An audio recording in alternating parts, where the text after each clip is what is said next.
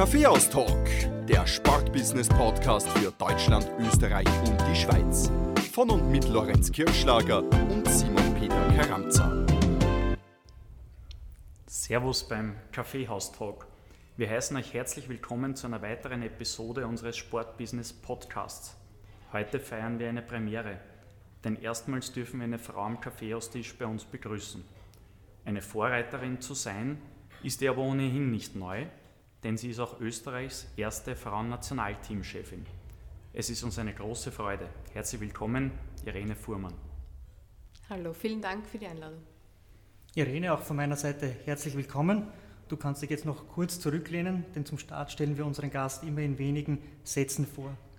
Irene Fuhrmann ist 40 Jahre jung, ist im 14. Wiener Gemeindebezirk aufgewachsen und ihre sportlichen Anfänge als Fußballerin in einem Verein besteht sie vergleichsweise spät, nämlich mit 20 Jahren ist sie zum USC Landhaus Wien gekommen. Abgesehen von einem einjährigen Gastspiel beim damaligen Champions League-Starter Innsbrucker AC war Irene von 2000 bis 2008 durchgehend beim USC Landhaus aktiv. Aufgrund ihrer Leistungen schaffte Irene auch den Sprung ins österreichische Frauennationalteam, für das sie in 22 Spielen drei Tore erzielte. Direkt nach ihrem Karriereende 2008 wechselte sie ins Trainerwesen. Ernst Weber, Rotes Roter Frauen-Nationalteamchef, beförderte sie umgehend zu seiner Co-Trainerin. Von da an ging es innerhalb des ÖFB stetig bergauf. 2011 wurde Irene zur Cheftrainerin des U19 Frauennationalteams ernannt und übernahm zusätzlich den Posten der Individualtrainerin in der ÖFB Frauenakademie. Im Sommer 2020 folgte schlussendlich die Krönung ihrer bisherigen Arbeit. ÖFB-Sportdirektor Peter Schöttl erklärte sie zur Teamchefin des Frauennationalteams. Irene, du bist als Spielerin zweifache Meisterin und dreifache Cupsiegerin. Hast als Trainerin die U19 Frauenauswahl des ÖFB zur Europameisterschaft geführt und durftest 2017 auch das rot-weiß-rote Sommermärchen miterleben, wo das österreichische Frauennationalteam mit dir im Betreuerstab den hervorragenden dritten Platz bei der Euro 2017 in den Niederlanden erreicht hat. Welchen Kaffee dürfen wir dir servieren, um auf deine herausragende Laufbahn zurückzublicken und mit dir ein bisschen über Sportbusiness zu philosophieren? Einen Cappuccino sehr gerne. Cappuccino, warum? Ja, äh, schwarz ist mir einfach zu intensiv und ähm, Milch gibt den notwendigen Touch. Irene, dann äh, nimm einen Schluck. Und äh, ich stelle aber die erste Frage. Du bist relativ spät, nämlich mit 20 Jahren, ins aktive Fußballerleben eingestiegen, zum USC Landhaus gekommen. Wie kam es zu dem Entschluss und warum so spät erst zu einem Verein?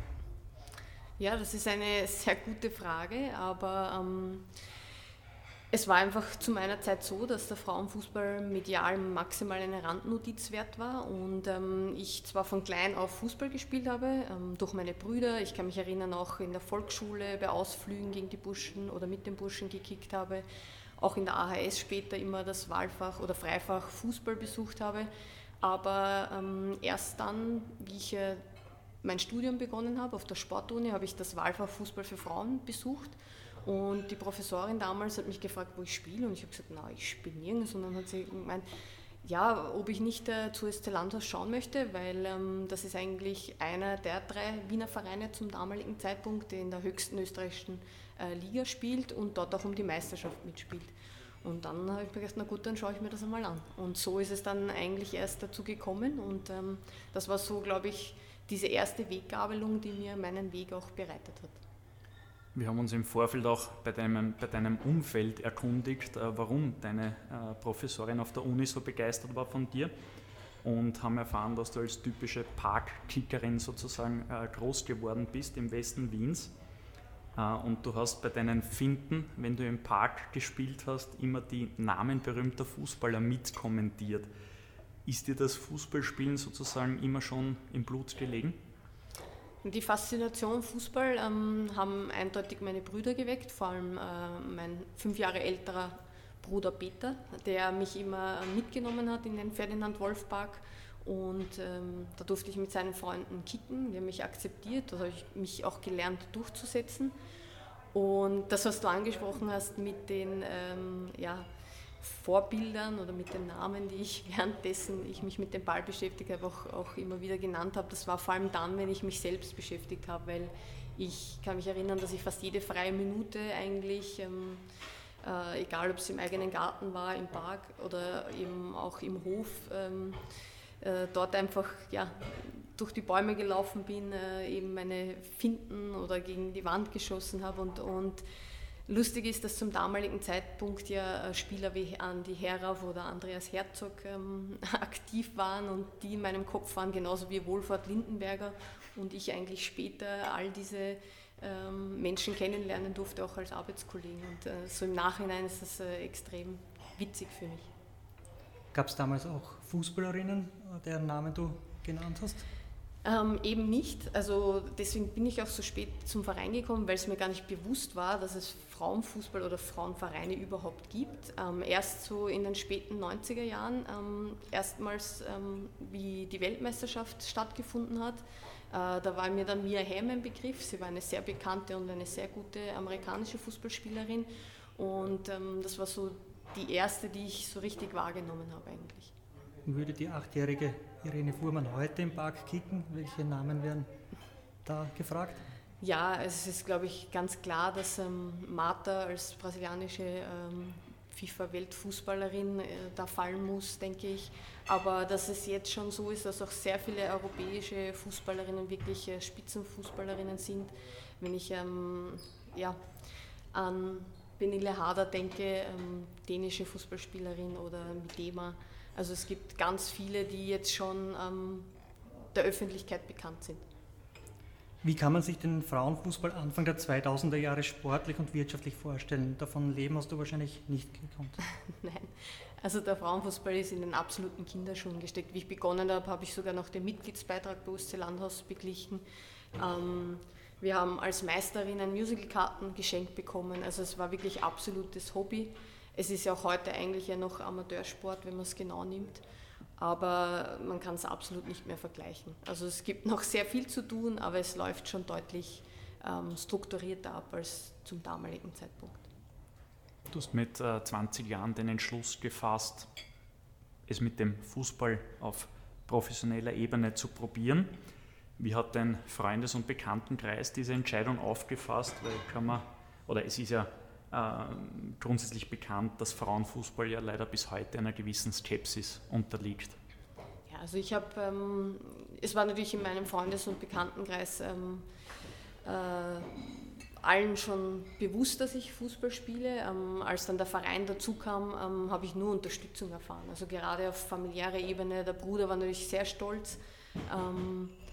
Und auch meine Mama, die sich ja nach meinen zwei älteren Brüdern unbedingt eine Tochter gewünscht hat und zum damaligen Zeitpunkt, so wie du es angesprochen hast, war Frauenfußball sicher nicht der Mädchensport, ist es vielleicht heute auch noch nicht leider, ähm, habe ich einfach hier Unterstützung dahingehend erfahren, dass sie immer gesagt hat, mach das, was dir Spaß macht. Und ähm, von daher wurde das ähm, ja, begrüßt. Du hast die meiste Zeit deiner aktiven Karriere beim USC Landhaus in Wien verbracht. In der Saison 2002, 2003 warst du allerdings beim Innsbrucker AC engagiert für eine Saison. Warum war das Gastspiel nur auf ein Jahr ausgelegt?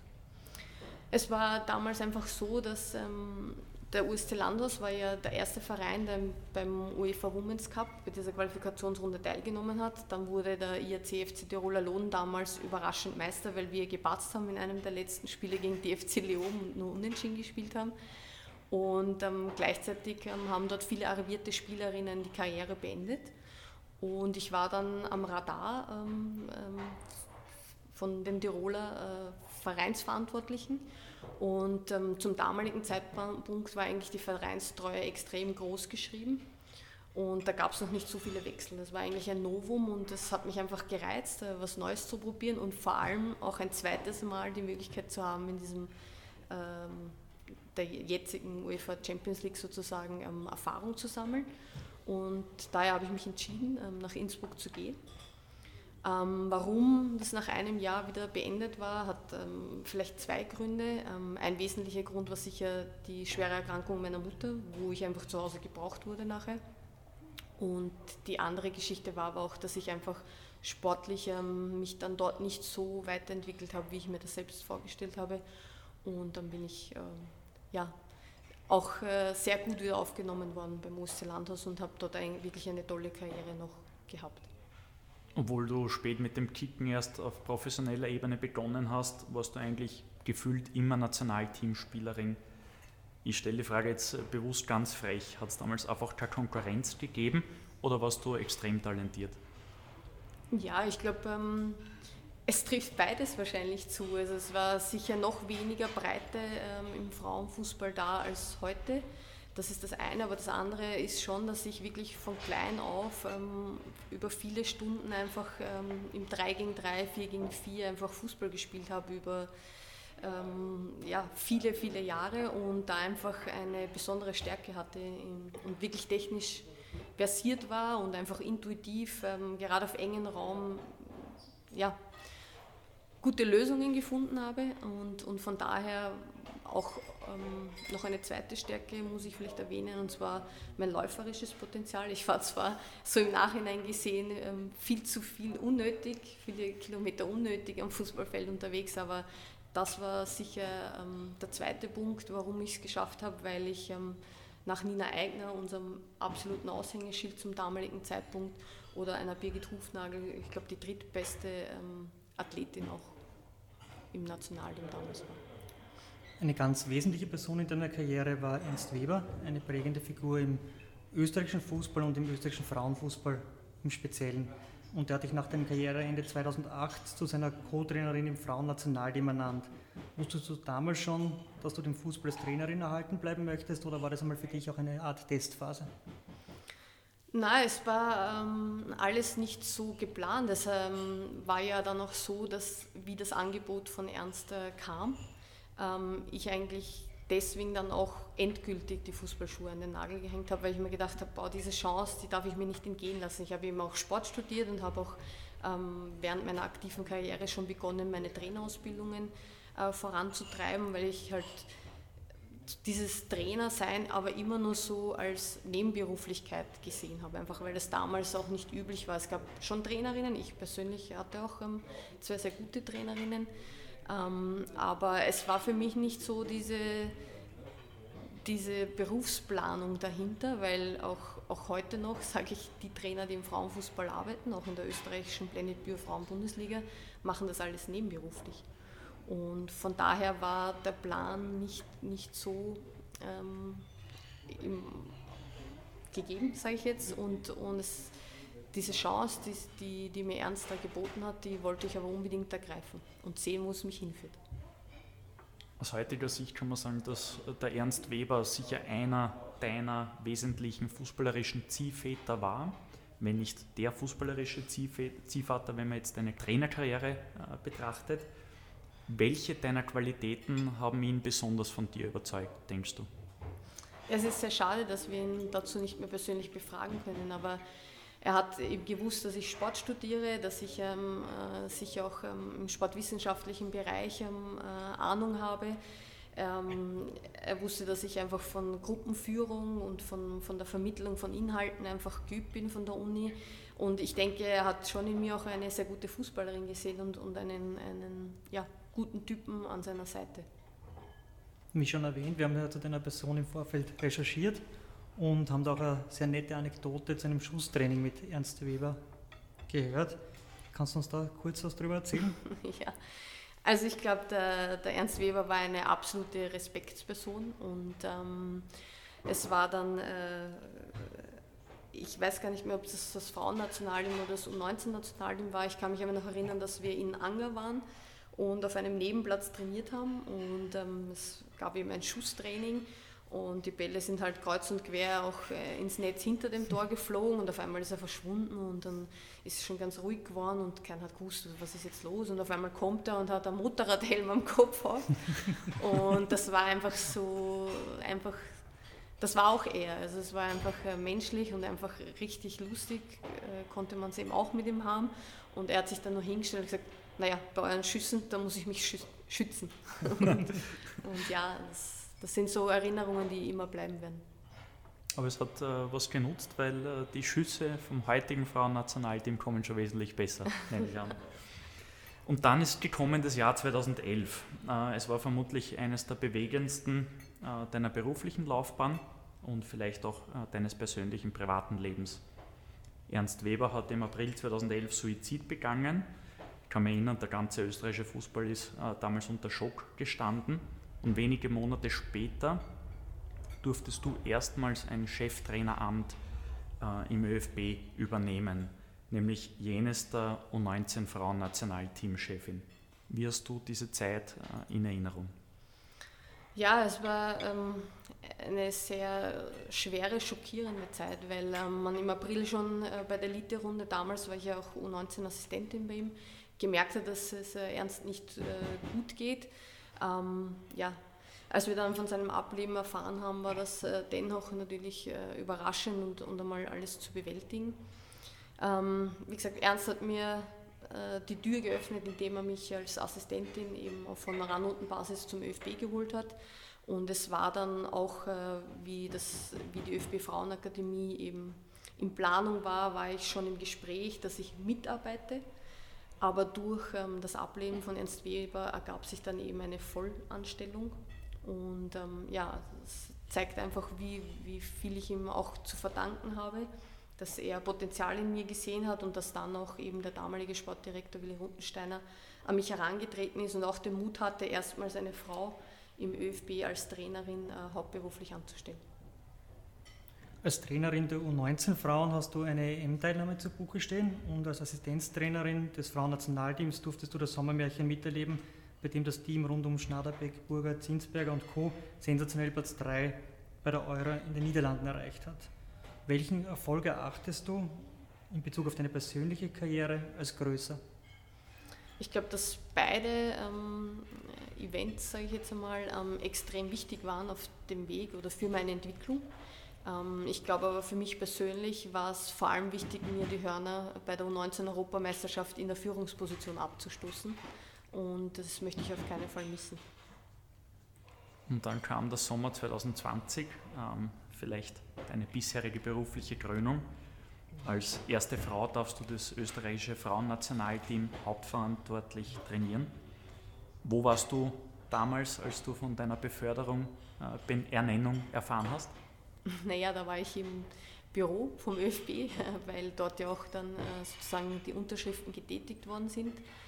Ähm, es gab eben mehrere Gesprächsrunden. Und, ähm, Aber ja. das erste konkrete Gespräch oder das erste konkrete Telefonat hast du war wo? Warst du war im Kaffeehaus, zu Hause, nein, im da Auto? War ich, da war ich zu Hause, ja. Ah, da ging es aber nur mal darum, abzustecken, beiderseitiger Interesse. Okay.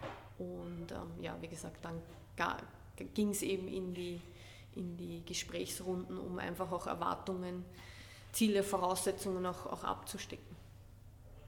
Hand aufs Herz, äh, Gesprächsrunden, Ziele abstecken. Überlegt man bei seinem Angebot wirklich oder gibt es da eh nur eine Antwort? in meinem Fall äh, gab es viele Überlegungen. Ähm, es gab äh, Gründe, die mich davon abhalten hätten können, aber es gab vor allem einen Grund, warum ich es unbedingt machen wollte. Ich wollte mir einfach die Chance, mit einer Mannschaft, mit diesen Charakteren zu arbeiten, nicht nehmen lassen. Und die Entscheidung bereust du auch sechs Monate danach nicht? Nein, auf keinen Fall. Also es ist ein absolutes Privileg für mich, ähm, dieses höchste Traineramt äh, im Frauenfußball in Österreich ausüben zu dürfen. Und ähm, ich bin extrem dankbar, auch wie die ersten Monate gelaufen sind. Als Fußball- und Sportfreaks haben der Lorenz und ich äh, deine ersten Tage, Wochen und Monate im, im neuen Amt natürlich mit Argusaugen äh, beobachtet. Und du warst sichtlich geflasht von der sage mal, gesteigerten Aufmerksamkeit im, im ganzen Land, hast viele Glückwünsche erhalten, musstest aber auch zahlreiche Medientermine absolvieren und all der Trubel hat deinen neuen Alltag begleitet. Wie viele Interviews, Fotoshootings und Medientermine hast du seither gemeistert und vor allem wie hast du äh, gelernt, damit umzugehen? Ich habe natürlich eine gewisse Resonanz auf meine Bestellung äh, erwartet, aber bei weitem nicht in diesem Ausmaß. Es zeigt aber einfach die Wertigkeit einerseits des Traineramtes, ähm, des Teamchefspostens, sage ich jetzt einmal, und andererseits ähm, ergibt sich äh, das Interesse sich auch daraus, dass ich einfach die erste Frau in dieser Position bin. Ähm, Fakt ist einfach, dass ich äh, in meiner aktiven Karriere wenig ähm, mit Medien ähm, zu tun hatte, weil es einfach ähm, wenig interessant war. Einerseits ähm, und andererseits ich auch nie die Spielerin war, die jetzt unbedingt äh, gesagt hat, ich möchte unbedingt das Interview geben, mhm. sondern wenn es nicht notwendig war, dann bin ich nicht gegangen. Und ähm, ja, es gehört einfach dazu und es ist äh, ein, ein, Prozess, äh, den ich jetzt natürlich ähm, durchlebe, sage ich einmal. Aber mir ist einfach wichtig, dass ich ähm, immer ich bin und vor allem ich bleibe. Und ähm, ehrlicherweise weiß ich nicht, wie viele äh, Medientermine es bereits waren, aber es bleiben einfach gewisse Highlights auf jeden Fall hängen. Und da sage ich natürlich, ähm, ja, wenn man dann einmal einen Sport am Sonntag einen Beitrag äh, liefern darf oder ähm, ja, vielleicht auch außergewöhnliche Dinge wie im ORF Reporter mal ein Interview hat, dann, dann ja, sind das schon ganz, ganz coole Sachen. Ja, oder einfach einmal beim Kaffeeaustausch dabei sein. Absolut. Hast du eigentlich jemals einen Karriereplan verfolgt oder hat wirklich immer eins das andere ergeben? In meinem Fall ähm, war es kein Karriereplan, einfach deshalb, weil ich eben den Beruf Trainerin nicht als solchen erkannt habe. Und ähm, umso im Nachhinein einfach, ähm, wir haben eh schon über ein paar so Weggabelungen gesprochen, wenn mich damals die Professorin nicht zum Verein schickt, wenn mich Ernst Weber vielleicht nicht zur Nationalteamspielerin macht oder mich später nicht als Assistenztrainerin dazu holt, dann wären diese Dinge nicht möglich gewesen. Und ähm, deswegen bin ich da auch allen Wegbegleitern sehr dankbar, mich, äh, mir diese Chancen ähm, eröffnet zu haben oder diese Türen geöffnet zu haben. Aber ja, ich bin auch stolz auf mich, dass ich immer mutig war, sage ich, und, und auch diese Chancen ergriffen habe. Und ja, von daher ähm, muss ich mich selbst manchmal, äh, wie man so schön sagt, zwicken, um, um mir das auch bewusst zu machen, weil ich das irgendwie so auch als nicht als besonders sehe, aber viele mich dann einfach durch ihre Reaktionen wieder darauf aufmerksam machen, was ich eigentlich schon alles geschafft habe. Besonders spannend haben wir bei deiner Bestellung zwei deiner Aussagen gefunden. Ich beginne jetzt einmal mit der ersten. Es war dir nämlich besonders wichtig, viele Männer in deinem Betreuerteam zu haben. Warum? Naja, erstens habe ich schon 23 Athletinnen zu betreuen und wir wissen, dass, wie anspruchsvoll Frauen sein können. Aber Spaß beiseite. Also ähm, es ist einfach so, dass es natürlich auch, ähm, dass es noch nicht viele äh, hoch ausgebildete Trainerinnen gibt, die es auf diesem Niveau braucht. Das ist einmal das eine. Aber das andere, ich finde einfach die Kombination ganz wichtig. Und deswegen glaube ich auch, dass es zwischen Dominik Dahlham und mir sehr gut funktioniert hat, dass einfach die Spielerinnen auch, auch ähm, sozusagen Frau und Mann als Ansprechpartner haben. Und die zweite auffallende Aussage war, dass nicht die Strahlkraft des Teamchefpostens für dich entscheidend war, sondern die bunte Charaktermischung innerhalb des Frauennationalteams. Wie bunt ist das Team eigentlich und warum macht es das für dich so attraktiv? Es war tatsächlich einer der wesentlichen Gründe, warum ich äh, unbedingt ähm, diesen Job äh, machen wollte. Weil, ähm, also nicht weil jetzt äh, die Mischung so bunt ist, sondern ähm, weil einfach ähm, wir so tolle Charaktere und so tolle Persönlichkeiten ähm, in der Mannschaft oder im Team haben. Und ähm, vor allem auch, weil dieser Zusammenhalt, äh, glaube ich, wirklich total einzigartig ist. Und das habe ich ja als Assistentin schon, schon miterlebt. Und ähm, ja, es ist einfach für mich eine, eine Ehre, so einem Team auch vorstehen zu dürfen, aber auch mit diesem Team einfach auch arbeiten zu können.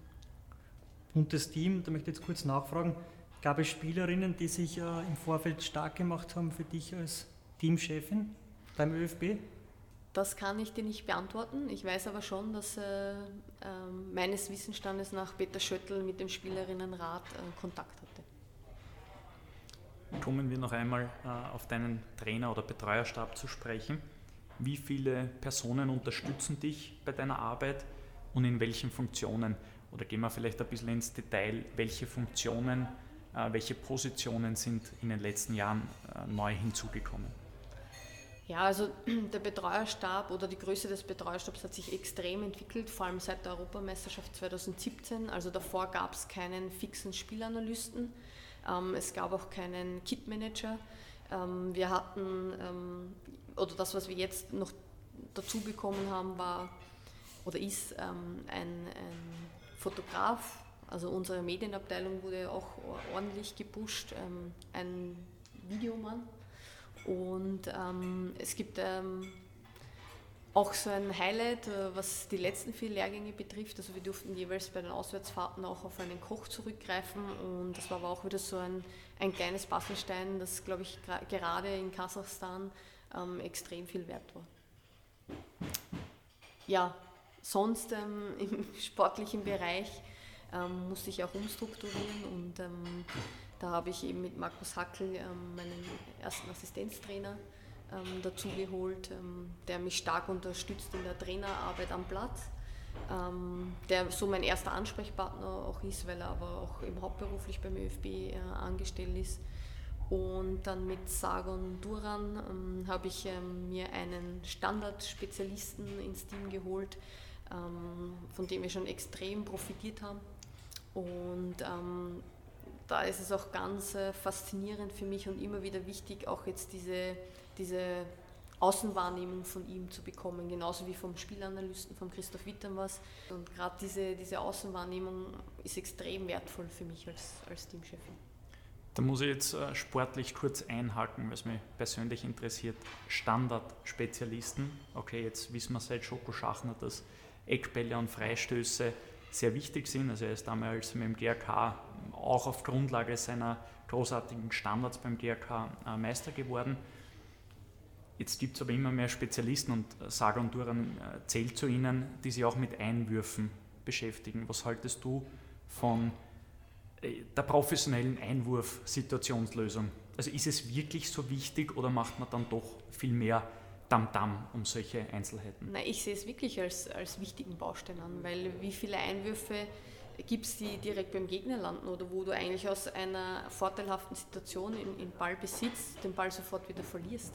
Und wir haben das ganz klar gesehen, dass wir in dem Bereich äh, tolle Fortschritte gemacht haben. Also ähm, von daher bin ich ähm, extrem froh, auch diese Entscheidung getroffen zu haben. Mit einem so großen Trainerstab ist man nicht nur Trainerin, sondern vor allem auch Managerin. Das heißt, du hast viele Dinge zu koordinieren und zu erledigen. Für was bist du als Teamchefin abseits des Trainings alles zuständig und wie sieht dein Tagesablauf aus? Ja, du sprichst es an. Also es ist ein glaube ich, 16- bis 18-köpfiges Betreuerteam, ähm, das äh, aber wirklich toll funktioniert, wo jeder seine Kompetenzbereiche kennt, aber auch aufgrund dessen, dass ich, ähm, glaube ich, schon sehr klar bin in meiner Kommunikation. Und ähm, an dieser Stelle möchte ich mich auch wirklich einmal bedanken, weil ohne dem Einsatz und Engagement und auch dem Wissen jedes Einzelnen, das er einbringt, ähm, wäre unsere Arbeit einfach nicht so erfolgreich. War dir das im Vorfeld bewusst, was da alles auf dich zukommt? Ja, das war das auch, äh, wo ich für mich festgelegt habe, dass ich das sicher lernen muss, gewisse Dinge abzugeben. Das lernst du dann aber sehr schnell, weil du ökonomisch arbeiten musst. Und wenn du das Vertrauen in deine, in deine Betreuer und Betreuerinnen hast, dann, dann, wie gesagt, ist es mir auch sehr leicht gefallen. In deiner jetzigen Funktion hast du die entscheidende Phase der EM-Qualifikation verantwortet inklusive der beiden Schlagerspiele gegen die Top-Nation Frankreich. Noch nie hat ein österreichisches Frauennationalteam äh, so erfolgreich bei einer Qualifikation abgeschnitten. Also ihr habt äh, 19 Punkte geholt. Dennoch entscheidet sich erst im Frühjahr 2021, ob ihr direkt für die Euro qualifiziert seid oder in die sogenannte Barrage müsst. Wie fällt dein persönliches, nennen wir es mal, Zwischenfazit dieser Qualifikation aus? Ja, es fällt durchwegs positiv aus, aber vor allem auch mit dem Hintergrund, dass wir eben diese Umstrukturierung äh, an der Spitze hatten, im sportlichen Staff hatten, dass wir jetzt im Herbst ähm, ein unheimliches, unheimliches Programm abspulen mussten ähm, aufgrund der Corona-Pandemie. Also es, äh, unsere Spielerinnen äh, kamen oft mit englischen Wochen in den Beinen zu uns. Also wir mussten individuell äh, sehr gut sein in der Belastungssteuerung.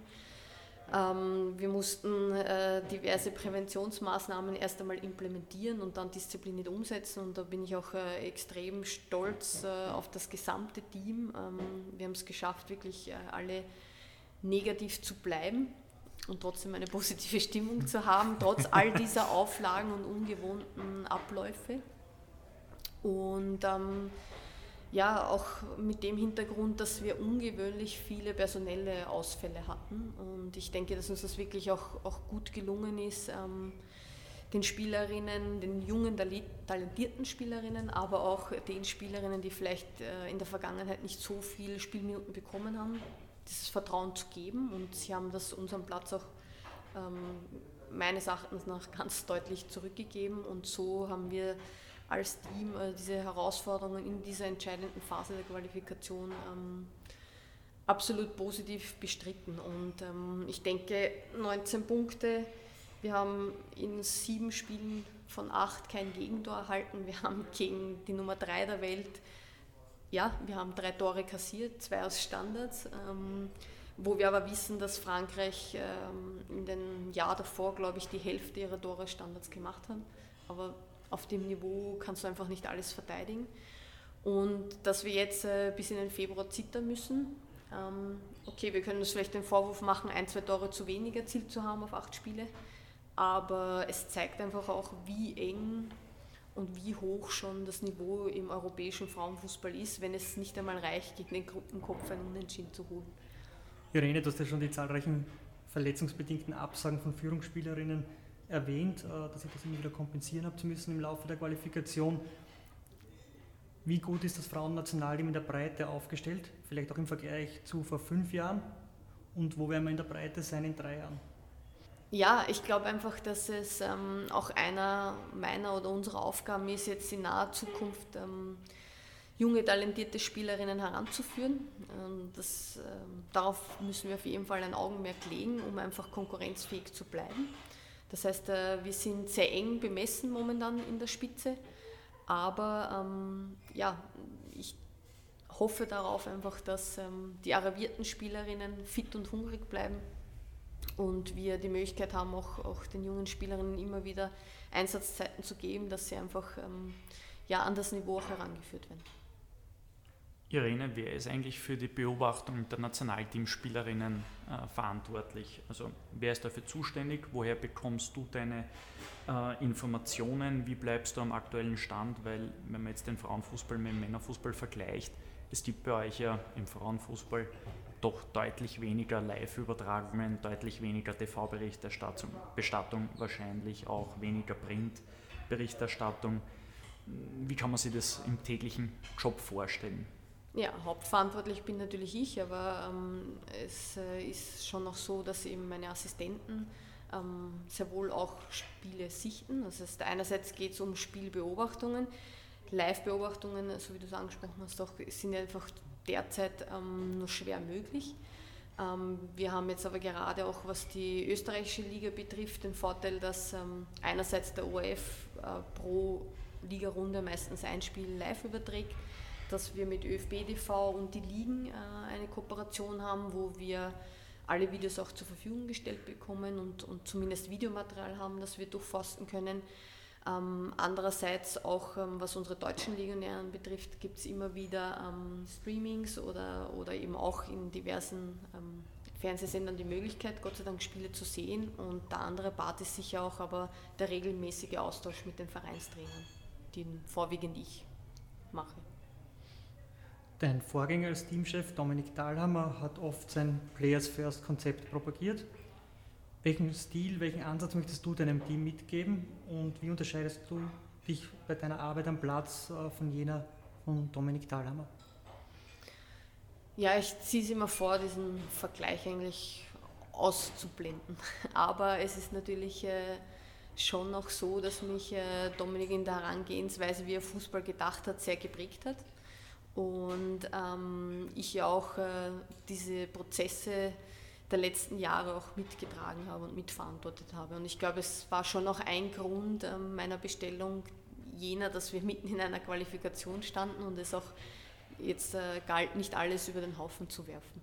Das ist einmal das eine. Und das, das andere ist, ähm, dass ich einfach versuche, ähm, den Spielerinnen einen Rahmen zu geben, in dem sie bestmöglich ihre Potenziale und ihre Stärke ausspielen können. Aber es gilt äh, ganz sicher auch ähm, gewisse Eckpunkte einfach einzufordern, damit das große Ganze funktioniert. Die Geschichte mit dem Rahmen würde ich gerne aufgreifen. Wir haben äh, aus Teamkreisen einen ganz coolen Vergleich erzählt bekommen und der besagt, dass du als Teamchefin eben einen Rahmen vorgibst, die Spielerinnen in dem Rahmen aber sich sehr frei bewegen können, während dein Vorgänger Dominik Thalhammer einen Rahmen gehabt hat und gleichzeitig auch schon ein Bild darin gemalt hat. Das heißt, die Spielerinnen ein engeres Korsett, sagen wir mal, gezwängt, gezwängt hat oder ihnen mehr Dinge vorgegeben hat. Was kannst du dem Ansatz abgewinnen? Also deinem Ansatz vor allem. Ja. Ähm, ja, es ist schön, dass Sie das so wahrnehmen. Ähm, ich glaube, es ist einfach immer die Aufgabe eines Trainers, ein Team bestmöglich auf den nächsten Gegner ähm, vorzubereiten, um die Wahrscheinlichkeit eines Erfolges zu erhöhen.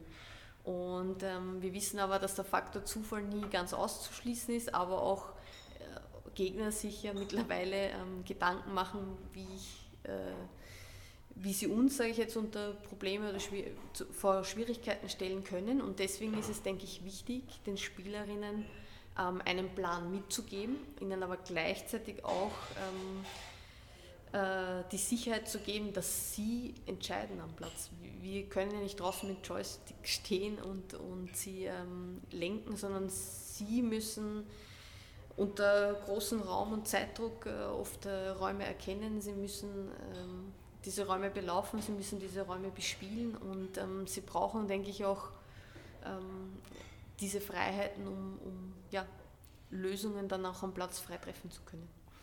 Anders als äh, eine Trainerin bei einem Verein hast du als Teamchefin die Spielerin nur für einen kurzen Zeitraum zur Verfügung. Würde dieser Ansatz, den du verfolgst, mit jeder Mannschaft funktionieren oder brauchst du dafür die Spielerinnen, die das auch schon mitbringen oder vielleicht arrivierter sind mit äh, mehr Erfahrung und diesen Freiraum auch so ausfüllen können, dass es zum Erfolg führt? Ich glaube, wenn ich äh, noch mehr Zeit hätte, wäre es noch leichter. Aber man muss schon noch äh, ganz klare Grenzen und wie gesagt einen Rahmen vorgeben. Also nur mit jeder hat seine eigene Idee, wird es nicht funktionieren. Und worum es mir geht, ist vor allem der offensive Aspekt, die offensive Herangehensweise. Weil ich sage, defensiv gibt es ganz klare Strategien, wo wir äh, den Gegner hinlenken wollen, wo wir Überzahl schaffen wollen, wo wir die Bälle gewinnen wollen. Aber offensiv braucht es Ideen, das Team solch ins letzte Drittel zu bringen. Aber im letzten Drittel ähm, brauchen sie dann auch, glaube ich, die Freiheit und ähm, intuitiv richtige Entscheidungen treffen zu können und dort auch ihre individuelle Qualität ähm, zu zeigen. Wagen wir einen sportlichen Ausblick aufs Jahr 2021. Welche kurz- und mittelfristigen Ziele hast du dir gesetzt? Ja, das ist ein bisschen schwer, weil wir momentan in der Luft hängen. Mein voller Fokus äh, gilt natürlich immer noch dem Erreichen der Europameisterschaft. Das heißt, äh, bei uns geht es jetzt mal in die Planungen, wer könnte ins Playoff kommen, wie könnten dort die Gegner heißen, was spielen die vielleicht für Systeme, welche Spielanlagen haben die, um dann vielleicht den Februartermin, der jetzt bei uns ja offen ist, ähm, dafür herzunehmen, einen Testgegner zu finden, der uns vielleicht auf das Szenario bestmöglich vorbereitet. Aber es sind sehr viele Wenn-Dann und ähm, bedarf jetzt auch, auch wieder vieler Ideen und guter Planungen, um da bestmöglich aufgestellt zu sein gehen wir davon aus, dass du dich mit deinem Team für die Euro qualifizierst. Wie wäre die Herangehensweise bei der Euro? Es ist der größte Erfolg in der Geschichte des Frauennationalteams, ist sozusagen die Vorlage. Man hat beim Männernationalteam gesehen, dass es nur mit Euphorie 2016 oft auch nicht reicht. Welche Learnings hast du in den letzten vier, fünf Jahren für dich mitgenommen, die du jetzt in die Vorbereitung einfließen lassen würdest? selbe Thematik gibt es ja beim Männernationalteam jetzt auch. Ja, vor allem auch mit dem Hintergrund, dass äh, meinen Informationen nach im Herbst auch die Weltmeisterschaftsqualifikation beginnt. Das heißt, genau, es wird keine reine Vorbereitung in dem Sinn geben, wo man vielleicht auch mehr ausprobieren kann, wo eben genau diese Themen wie junge Spielerinnen heranführen, äh, mehr zu tragen kommt. Das heißt, da gilt es wieder dann die Balance zu finden. Ähm, aber ja, was dann sollte der Fall eintreten, äh, wir uns wirklich qualifizieren, dann gilt es, denke ich, auch wieder, sich keine Grenzen zu setzen. Und ähm, wir wissen, wie es in einem Turnier laufen kann. Und ich glaube, ähm, ganz entscheidend ist dann dort meistens das erste Spiel. Wie du schon die Balance in deinem Team richtig angesprochen hast, äh, das Darauf zielt die nächste Frage ab, du hast einen sehr diversen Kader. Ähm, Kapitänin Viktoria Schnaderbeck zum Beispiel ist eher ein, ich sage mal, reflektierter Charakter, wohingegen die Torfrau Manuela Zinsberger oft gerne die Sau rauslässt, wenn ich das so vulgär sagen kann. Äh, wir erinnern uns an die Feierlichkeiten nach dem Heimspiel gegen Frankreich, die sehr cool im TV rüberkommen sind, aber das zeigt eben auch den vielfältigen Charakter deines Teams. Wie gefällt dir die Arbeit mit dem Team? Äh, und gibt es vielleicht eine Situation im letzten halben Jahr, äh, die du besonders freudig in Erinnerung hast? Ja, wie gefällt mir die Arbeit? Die Arbeit gefällt mir extrem gut, aber einfach auch deshalb, weil ähm, das Team auch, auch in diesen Spielen jetzt wieder immer offen war für Neues und, und ähm, wir haben ja gerade im Spiel gegen Frankreich eine komplett neue Grundpositionierung auch gewählt äh, im Spiel mit dem Ballbesitz und wir waren dort mutig und, und das spricht einfach für, für die Herangehensweise ähm, der gesamten Mannschaft.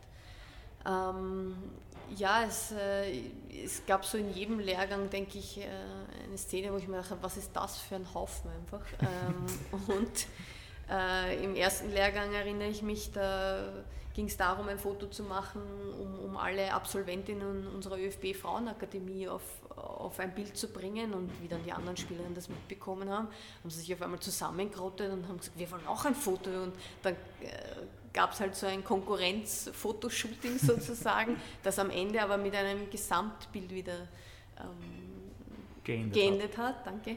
Und ähm, ja, dann auch so auch in diesem Lehrgang wieder, wo sie sich zusammenrotten und, und, und äh, sagen, sie wollen ein Video machen für alle Spielerinnen oder vielleicht dem einen oder anderen Betreuer, der auch nicht bei uns sein konnte, um, um ihnen das zu schicken. Und das sind so Momente, wo, wo man einfach sieht, wie zusammengeschweißt sie sind und, mhm. und was, ja, was, wie gern sie auch zusammen sind. Und gerade in der jetzigen Zeit ähm, ist das extrem wertvoll. Das Frauennationalteam belegt aktuell Rang 22 im FIFA-Ranking. Wie weit kann es unter dir noch nach oben gehen?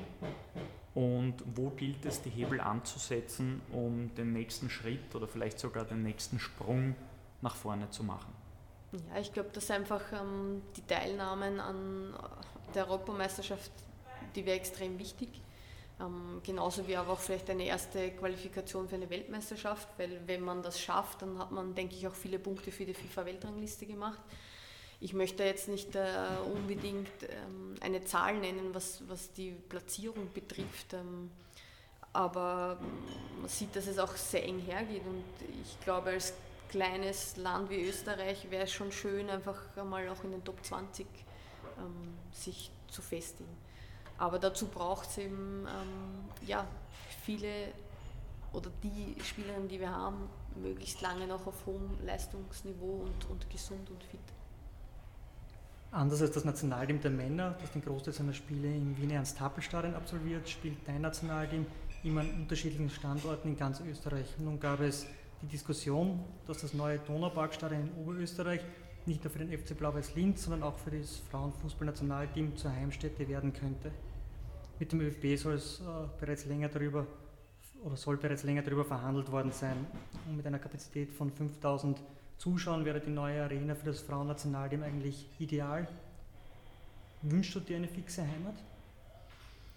Ich glaube, ähm, es, dass es sogar positiv ist, wenn wir uns immer wieder an anderen Orten zeigen, weil, ich denke, ähm, es dem Frauenfußball auch noch einmal einen Push geben kann, regional ähm, aufmerksam zu machen auf uns. Ähm, Fakt ist aber, dass die Vorgaben der UEFA schon sehr hohe sind und dass einfach die Gegebenheiten vor Ort und auch das Engagement der Beteiligten sehr hoch sein muss, dass wir dort auch, auch äh, uns zeigen können. Aber so ganz grundsätzlich ähm, bin ich eben sehr offen dafür, dass wir immer wieder auch äh, woanders spielen. Wir stehen nicht nur im technisch-taktischen Bereich für Flexibilität und ich glaube, es ist auch wichtig, immer wieder neue Reize auch, auch für uns zu setzen. Bleiben wir trotzdem noch beim Thema Infrastruktur im Frauenfußball. Wie sieht es damit in Österreich bei den Vereinen und beim ÖFB aus? Und kleine Anschlussfrage, welche Projekte wären aus deiner Sicht wünschenswert, um sich auch hier positiv weiterzuentwickeln?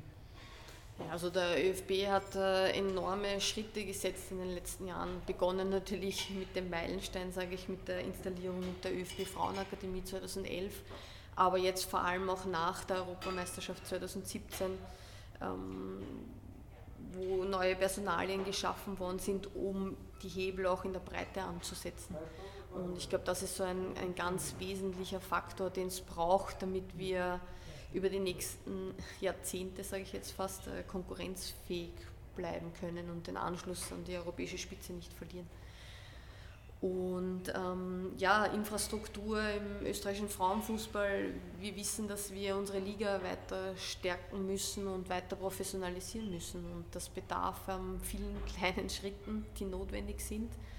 Ähm, und da wäre es einfach auch schön, wenn so wie auch die internationale Tendenz ist, wenn ich nach England schaue, da hat jeder ähm, namhafte Männerclub mittlerweile eine Frauensektion. Und ähm, ich denke, wenn da in Österreich die großen Vereine auch aufspringen würden, dann, dann könnten sie mit wenig finanziellen Mitteln dem, dem Frauenfußball extrem weiterhelfen. Auch gerade wenn du Infrastruktur ansprichst. Es geht oft darum, dass Frauenvereine vielleicht Zugang zu einem Physiotherapeuten haben oder zu einem Kunstrasenplatz. Und äh, ich glaube, ähm, ja, da gibt es noch viel zu tun, aber wir sind sicher auf einem guten Weg. Irene, versuchen wir das Thema Frauenfußball an sich noch etwas breiter zu fassen. Dass der Frauenfußball bei weitem noch nicht das Standing des Männerfußballs genießt, ist leider allgemein bekannt. Wo siehst du aktuell den größten Aufholbedarf, um da aufzuschließen? Ja, größter Aufholbedarf ist ganz sicher die Anzahl der Spielerinnen. Also wir haben viel zu wenig Fußballerinnen. Das heißt, wir müssen schauen, dass wir den Sport für Mädchen attraktiv machen, dass sie einmal zum Fußballspielen beginnen und vor allem müssen wir sie dann auch beim Fußball halten. Und deshalb bin ich eben äh, sehr froh, dass jetzt ähm, mit Karin Gruber auch eine Personalressource geschaffen wurde, wo diverse Projekte in den Landesverbänden ähm, umgesetzt werden. Also das wäre ein ganz wesentlicher Schritt. Gibst du mir recht, wenn ich äh, die Frage andersrum stelle? Hat es nicht auch Vorteile, weniger im Rampenlicht zu stehen als der Männerfußball zum Beispiel? Stichwort familiäreres Umfeld? Ja, was ganz klar ist, ist, dass einfach ähm, unsere Zielgruppe sehr familiär ist und dadurch äh, wir sicher wenig Anfeindungen, Sexismus, Diskriminierung etc. ausgesetzt sind. Also von daher ähm, gibt es sicher Vorteile auch. Ein Blick auf die österreichische Frauenbundesliga. Der Meister Spusel SK St. Pölten hat im Herbst auch in der Champions League tolle Partien abgeliefert. Hinter den Wölfinnen aus St. Pölten klafft in der Planet Pure Frauenbundesliga allerdings eine riesige Lücke. Kann diese zwei bis drei Klassengesellschaft, wie ich sie zumindest wahrnehme, innerhalb einer Liga langfristig gut gehen?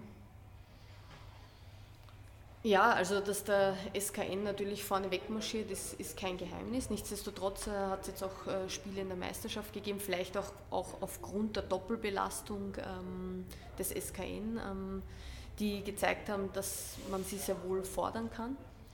Ähm, aber klar ist auch, dass es ähm, wichtig wäre, ähm, das Niveau ähm, der Vereine anzugleichen, um einfach äh, noch engere Partien, äh, sage ich, ähm, über die gesamte Meisterschaft zu haben. Weil ich sage, hinter dem SKN kann jeder fast jeden schlagen.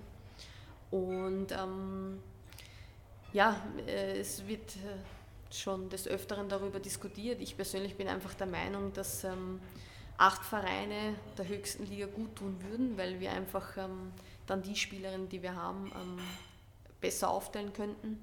Aber es gilt natürlich schon auch, ähm, ganz Österreich zu bedienen. Und wir wissen gerade von unseren Nachwuchsnationalteamspielerinnen, dass es auch ganz wichtig ist, wenn möglich in jedem Bundesland auch, auch eine, eine Bundesligamannschaft zu haben, um dort die besten Talente auch bestmöglich fordern zu können.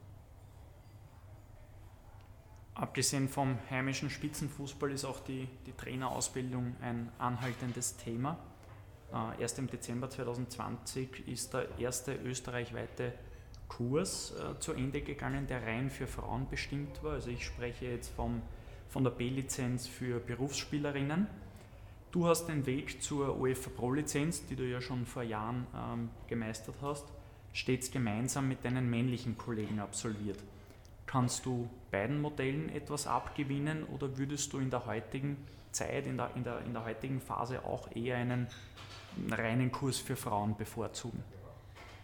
Also ich finde es einmal äh, wirklich richtig gut, dass es äh, erstmals einen Berufsspielerinnenkurs gibt, weil einfach die, ähm, die Spielerinnen, die einfach ähm, vor allem im, im, Ausland aktiv sind, die Legionärinnen sind, dadurch einfach in komprimierter Art äh, oder die Möglichkeit bekommen haben, auf kom komprimierte Weise den Trainerkurs abzuschließen wie ihre männlichen Kollegen. Das ist also ein absolutes Novum. Ähm, wir wissen, äh, oder ich weiß aber auch, dass jetzt auch einzelne äh, Trainerinnen den Berufsspielerkurs äh, gemischt mit den Männern machen. Und ich finde das absolut wichtig, weil ich ähm, denke, dass meiner Erfahrung nach jede Trainerausbildung lebt von den Erfahrungen der Teilnehmer. Und, und äh, da finde ich diesen Diskurs äh, ganz wichtig, auch um die Präsenz der Frauen auch, auch da bewusst zu machen, auch bei den Männern. Was ich aber schon befürworte, und da gab es auch schon positive Beispiele, ich glaube vom Kärntner, vom Steirischen, vom Salzburger Fußballverband, die reine Frauentrainerkurse im Nachwuchsbereich anbieten. Und das finde ich einen ganz wesentlichen Schritt, weil ich glaube, dass es viele Lehrerinnen noch gibt, die vielleicht ähm, ja, schon älter sind, selbst nicht so gut Fußball spielen, weil sie früher gar nicht die Möglichkeit hatten, gerne aber auch ähm, im Nachwuchs arbeiten wollen und die sollen sich die Kompetenzen aneignen, äh, dürfen und sie trauen sich eher, wenn das vielleicht in reinen Frauenfußballkursen passiert. Ähm, und ähm, dahingehend finde ich beide Modelle extrem wichtig. Aber vor allem, wenn es in den Spitzenbereich geht, würde ich schon in Zukunft ähm, darauf plädieren, dass es gemischte Kurse sind. Wir haben heute eine Neuerung im Kaffeehaus-Talk. Wir haben im Vorfeld unsere Community gefragt, ob sie an dich Fragen haben, was sie gerne von dir wissen wollen würden. Und wir dürfen da jetzt eine Frage kurz einspielen. Hallo Irene, hier ist die Jasmin aus München und ähm, ich wollte dich mal fragen, ob du dir denn auch zutrauen würdest, eine Männermannschaft zu trainieren. Ja, also das bin ich natürlich auch schon des Öfteren gefragt worden und ich sage, an den Kompetenzen scheitert es nicht.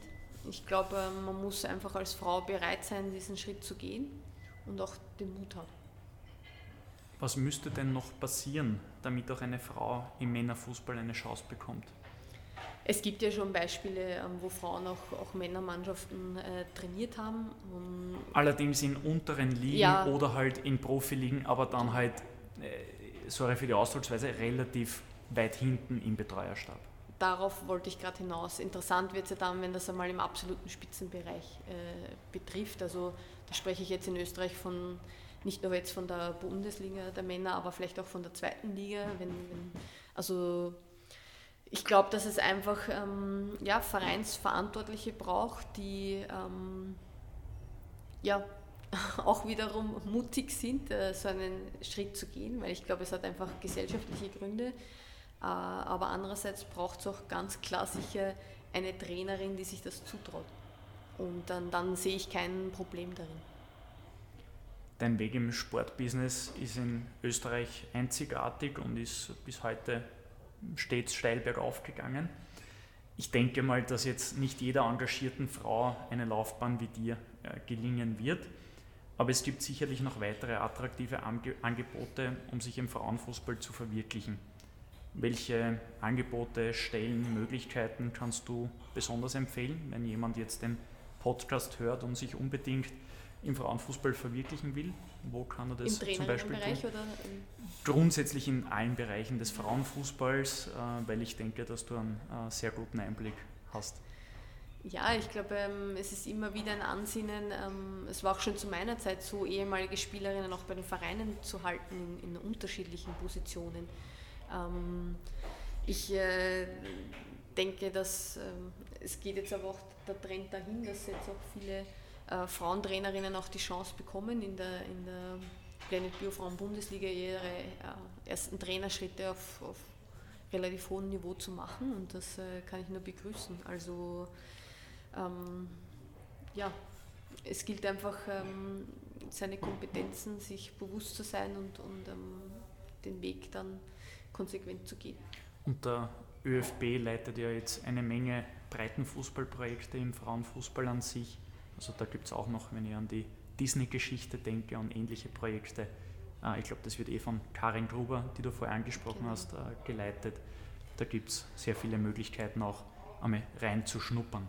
Ja, absolut. Also du sprichst das UEFA Playmakers äh, Projekt an, das von der UEFA in nur wenigen Nationen ähm, umgesetzt wird. Ich glaube, wir sind überhaupt jetzt nach der Covid-Pandemie ähm, nur eines von zwei Ländern, die, die wirklich äh, zur Umsetzung gekommen ist schon. Und da sind einfach, äh, da ist einfach wichtig, dass wir Mädchen zwischen fünf und acht Jahren zum Fußball bringen wollen und da braucht es äh, jede engagierte Trainerin, die wir kriegen können. Irene, lass uns noch einen weiteren Blick in die Zukunft werfen. Du hast das äh, in einigen Antworten schon verpackt gehabt, aber jetzt vielleicht nochmal komprimiert. Wie wird sich der Frauenfußball in den kommenden fünf Jahren in Österreich entwickeln müssen, um der europäischen Spitze noch näher zu kommen? Ja, fünf Jahre ist relativ kurz, um viel zu bewegen. Deswegen gilt es, denke ich, ähm, dass ähm, die arrivierten Spielerinnen fit und hungrig bleiben. Äh, dass wir in dieser Zeit aber vor allem auch äh, junge, talentierte Spielerinnen im Frauennationalteam ans internationale Niveau heranführen. Und sonst würde ich mir einfach wünschen, dass äh, sehr viele Projekte, die die ähm, Breite, die Anzahl der Spielerinnen erhöhen soll, ähm, greifen, um dann viele Jahre später auch daraus Profit ziehen zu können. Wenn dir fünf Jahre zu wenig sind, ich gebe da zehn. sehr gut. ähm, ja, ich glaube, es ist wichtig, dass die Spielerinnen, die in dieser Zeit einfach im Alter zwischen 10 und 20 sind, ähm, dass wir möglichst viele Spielerinnen in unserer Talentpyramide, ähm, dass wir die in diese Talentpyramide hineinbringen, dass wir die ausbilden, um am Ende auch für das Frauennationalteam ähm, noch mehr Auswahl zu haben. Das heißt, ich spreche gerade jetzt auch die LAZs an, die Vorstufen LAZs von 10 bis 12, dass dort den Mädchen einfach die Möglichkeit gegeben wird, die Ausbildung mit den Burschen zu absolvieren welchen Trend, welche Entwicklung sollten Verbände und Vereine auf keinen Fall verpassen und welche Themen, äh, welche Themen sollten aktiv aufgegriffen werden? Also das können jetzt vieles sein, Digitalisierung, Kinderprojekte, Jugendprojekte. Ja, ich glaube, dass es äh, ganz wichtig wäre, ähm, die Blended Biofrauen Bundesliga weiter zu professionalisieren. Ähm, dazu braucht es einfach äh, mehr Ressourcen. Momentan ist es so, dass ähm, einzelne Vereine auf das Engagement von Einzelpersonen zurückgreift.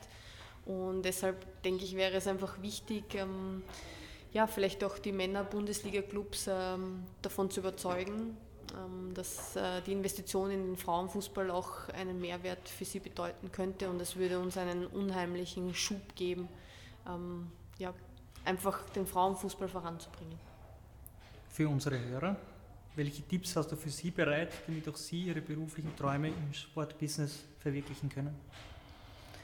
Ja, ich glaube, es gilt ähm, einfach, ähm, sich selbst keine Grenzen zu setzen, ähm, sich seiner Kompetenzen bewusst zu sein und einfach äh, mutige Entscheidungen zu treffen. Wagen wir noch einen Rück- und einen Ausblick auf dein Leben, auf deine Karriere.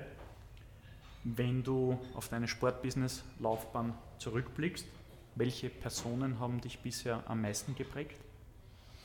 Ja, also was jetzt das Trainerwesen betrifft, sicher Ernst Weber und Dominik Dahlhammer. Ähm, in ihren unterschiedlichen Herangehensweisen äh, Fußball verrückt zu sein.